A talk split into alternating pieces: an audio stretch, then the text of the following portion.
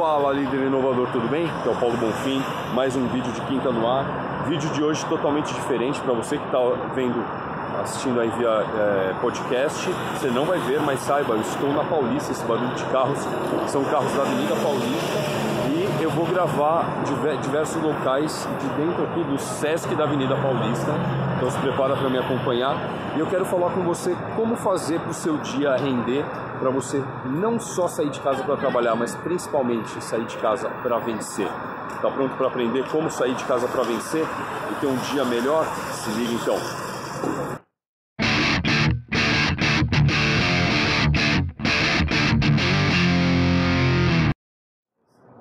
Bom, em primeiro lugar, obrigado por estar assistindo esse vídeo, obrigado pela sua audiência. E sim, eu estou no alto do prédio, lá embaixo é a Avenida Paulista, né, lá no fundo ali, ó, a pintura ali do Oscar Niemeyer, maravilhosa, né, aquele desenho dele. E todo esse visual, se você está ouvindo o podcast, depois entra lá no meu YouTube, assiste esse vídeo para você ver, conhecer aqui o alto do Sesc, essa vista maravilhosa que tem aqui o pessoal tem acesso a esse mirante ali em cima, ó, vou mostrar, para poder ver as coisas. Uma das grandes coisas sobre é, aqui é, é você poder vir comer, conversar, curtir esse visual maravilhoso. Eu vou confessar uma coisa para vocês, tá, gente? É, eu nem tenho tanto medo da altura, mas eu tenho medo de segurar coisas perto de lugares altos. Tenho a impressão que vai cair e vai causar um problema danado, tá? Então eu logo logo vou fazer esse vídeo de um lugar um pouco mais baixo. Bom, gente, como eu estava falando, uma das coisas, um dos erros que muitas pessoas cometem, basicamente diariamente, é sair de casa todo dia para trabalhar. Sair de casa para trabalhar é uma dureza.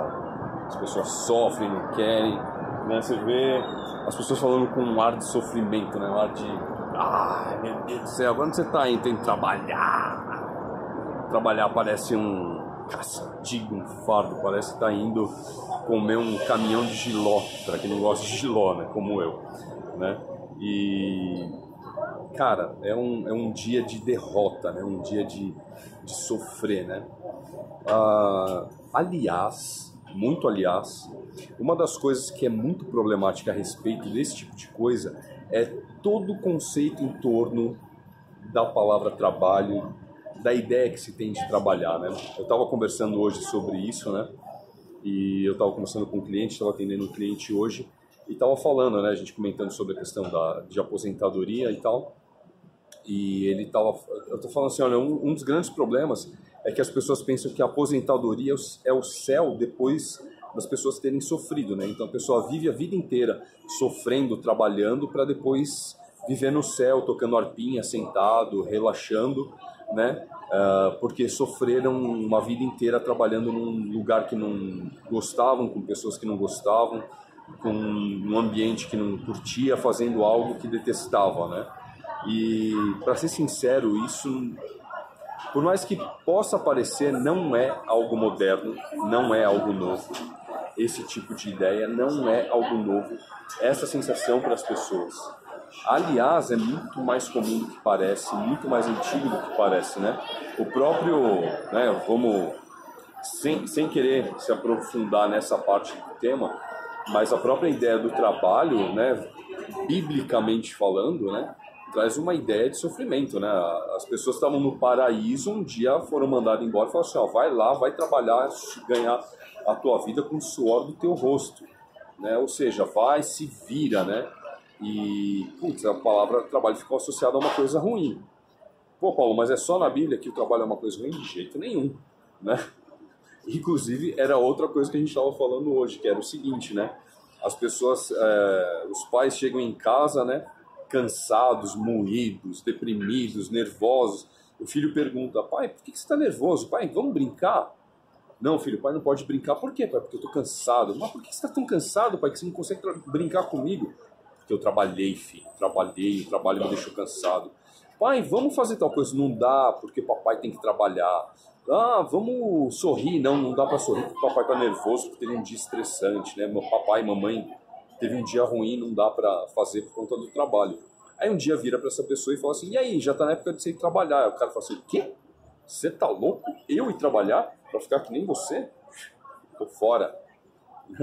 Então, assim, né? Tra trabalho parece que é a raiz de todo mal na cabeça de muita gente, inclusive culturalmente.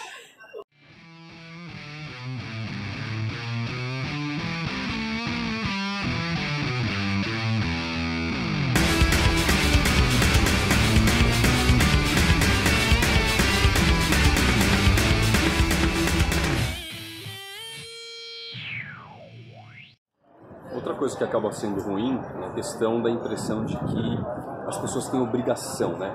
Estou indo lá para cumprir minha obrigação, cumprir aquilo que eu tenho que fazer, né?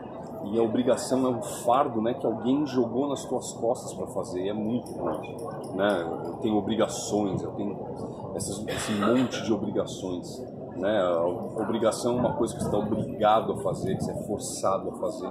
E quando você tem esse tipo de mentalidade sobre o seu dia, né? Estou indo para cumprir as minhas obrigações, o dia também torna, se torna pesado novamente, né? Então, uma, o trabalho é, você está indo sofrer na sua cabeça, culturalmente, né, que vem. O trabalho é, você está indo ganhar o suor do teu, o, o, o, teu pão com o suor do teu rosto, porque você foi tirado do paraíso, né, e talvez o paraíso tivesse sido a tua infância e tua adolescência, que muita gente lamenta que, ai, como era bom quando era criança que eu não tinha que trabalhar e me preocupar com as coisas. E, e essa outra coisa da obrigação, né? Alguém me mandou, eu tenho que fazer porque eu sou obrigado, eu tenho que fazer coisas. E aí o dia começa a se tornar cada vez mais intragável. E mesmo que de alguma forma você até goste do que você faz, aquilo começa a ter um gostinho amargo no final, quando você realiza. E esse gosto amargo, a cada dia mais vai se tornando uma coisa intragável, vai se tornando aquilo que as pessoas vão angustiando e ansiando para terminar, mesmo que em algum momento foi alguma coisa que você gostava de fazer, você gostava de fazer, começa a se tornar justamente o contrário, algo ruim, algo que você tinha tem pressa por terminar, porque passou a ser uma coisa pesada, né? Então, ah, o cara gostava de ser músico, foi tocar na noite, foi ser músico e cansou, porque virou uma obrigação tocar. É, foi ser artista, tinha que produzir todo dia coisa para vender, se tornou uma obrigação. Aí o cara cata e desiste. Então, de certa forma, tudo que se torna uma obrigação, esse peso, as pessoas desistem. Não tem, tem só peso e, e dor nesse tipo de pensamento. Então, Paulo, como é que de repente você se identificou com isso que eu falei, pensou isso muitas vezes, e apesar de estar na profissão que você queria, estar no cargo que você almejou tanto ocupar, né, ser sócio da empresa que você queria trabalhar, ser dono do negócio que você uh, almejou muito tempo, talvez isso aí esteja te pesando, né? Então, como que faz para trocar isso? Como que faz para você mudar essa percepção, tá? Uh, primeiro, eu te convido para mudar a tua mentalidade, porque do mesmo jeito que está na tua cabeça todo esse peso, toda essa bagagem, todo esse sofrimento, é na tua cabeça que começa a faxina, é na tua cabeça que começa a limpeza e a mudança desse, dessa percepção das coisas, né? É muito mais uma percepção do que algo de verdade. Então começa a assumir o seguinte: qual é o teu objetivo? Qual é o teu propósito? O que te move? O que, faz você querer sair da cama de manhã? Né? E, e, por mais que muitas vezes possa parecer uma coisa meio complexa quando a gente fala assim, encontrar o teu propósito, eu vou te dizer, é um tanto mais simples. Eu quero te dizer assim, o que você ama? Quem você ama? Quem são as pessoas na tua vida que você ama? Quem são, o que são as coisas que você gosta de fazer na sua vida que você ama? Já parou para pensar nisso? Já deu um nome? Colocou numa lista? Faz uma lista. Coloca assim, ó, eu, né? Então eu me chamo Paulo Roberto Confino Silva, eu, Paulo Roberto Confino Silva, coloca teu nome completo, declaro que eu amo, né? E aí eu vou dar uma sugestão de você montar, começar essa lista, tá ok? Começa colocando, eu amo a Deus. É, eu, eu acredito em Deus, talvez você não acredite, mas eu acho que você deveria acreditar, porque não é possível ter tanta coisa criada do nada, né? Uh, um breve parêntese aqui. É, eu costumo dizer o seguinte, né? As pessoas olham um, um iPhone caído no chão, né? Imagina que você nunca tivesse visto um iPhone na vida, né? Um smartphone, um celular de alta tecnologia. Você visse um caído no chão, você pegasse, olhasse aquilo, você ia falar assim, cara, alguém muito inteligente construiu esse negócio, porque esse negócio é muito fantástico. E aí você pensa, isso aqui teve um criador. Mas quando você olha o universo complexo como ele é, funcionando como ele funciona, você pensa, não, isso foi ao acaso. Né? Então, é, sim, teve um criador e eu gosto de pensar, dar um nome para esse criador de Deus. Né? Então, uh, voltando, eu amo a Deus primeiro, né? A sugestão de Jesus é ame a Deus acima de todas as coisas e ao teu próximo como a ti mesmo. Então, eu amo a Deus e amo a mim. Coloca que você ama a você. Tem que ter amor por você. Se você não conseguir se amar, se você não tiver amor por você, você não vai conseguir amar mais nada. A gente não dá o que a gente não tem. A gente só pode dar aquilo que a gente tem. Então, tem amor por você. Uh, começa a dar amor por você. E aí lista o nome das pessoas que você ama né? Lista, fala, eu amo, é casado, é casada, meu marido, minha esposa, uh, tem filhos, coloca os nomes das pessoas, pai, a mãe, os irmãos, coloca, coloca o nome. Você é empresário, tem empresa, coloca, eu amo a minha empresa, né? Tem funcionários, coloca, eu amo meus funcionários, eu amo os meus sócios, eu, são, eu amo os meus parceiros, meus fornecedores, eu amo os meus clientes, né? E você vai conforme vai escrevendo isso, vai percebendo que você ama realmente todas essas pessoas, todas essas coisas, porque elas fazem parte da tua vida, elas te dão condição de viver a vida que você quer viver.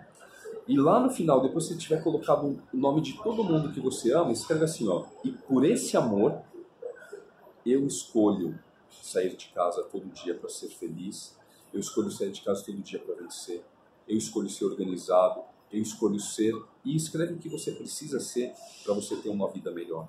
Mas coloca principalmente ser alegre, ser feliz, ser agradecido, ser contente. Manda essa energia para o universo, escreve isso num lugar que você veja constantemente, para você se lembrar constantemente disso. Né? É muito importante ter essa ideia de propósito clara. E uma vez que você tiver feito isso, uma vez que você tiver deixado claro o teu propósito, deixado claro pelo que você faz as coisas, por quem você faz as coisas que você faz, trata de ler isso aí todo dia e se lembrar. E buscar nesse amor, nesse amor, a, a sua vontade de levantar da cama, a sua